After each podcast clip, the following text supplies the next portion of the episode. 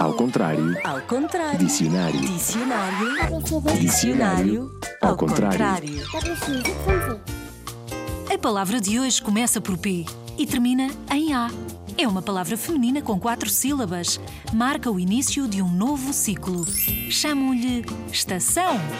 E não é de comboios. Acontece sempre em março, no hemisfério norte, e em setembro, hemisfério sul. Na Europa, acontece sempre em março. Nesta estação nascem flores. As andorinhas regressam, as árvores voltam a ter folhas. Nesta estação, adiantamos os relógios uma hora. É um nome, mas há adjetivos que derivam deste nome. É também o nome de uma das fadas da Bela Adormecida, uma fada que usa sempre um vestido azul. Já sabes qual é o nome?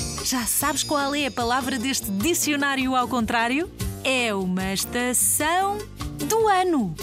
A estação que se segue ao inverno e que chega antes do verão. Sim, claro, é a primavera. Um nome. Se fosse um adjetivo, podíamos dizer primaveril.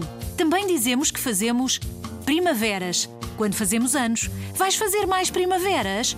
Oito primaveras? Nove primaveras? A tua avó faz 82 primaveras? Do latim, prima, vera. Primeiro verão, porque o tempo está a ficar mais quente. O verão antes do verão. Primavera. Uma palavra que representa nascimento, início, renovação, flores, passarinhos, dias de sol. Primavera.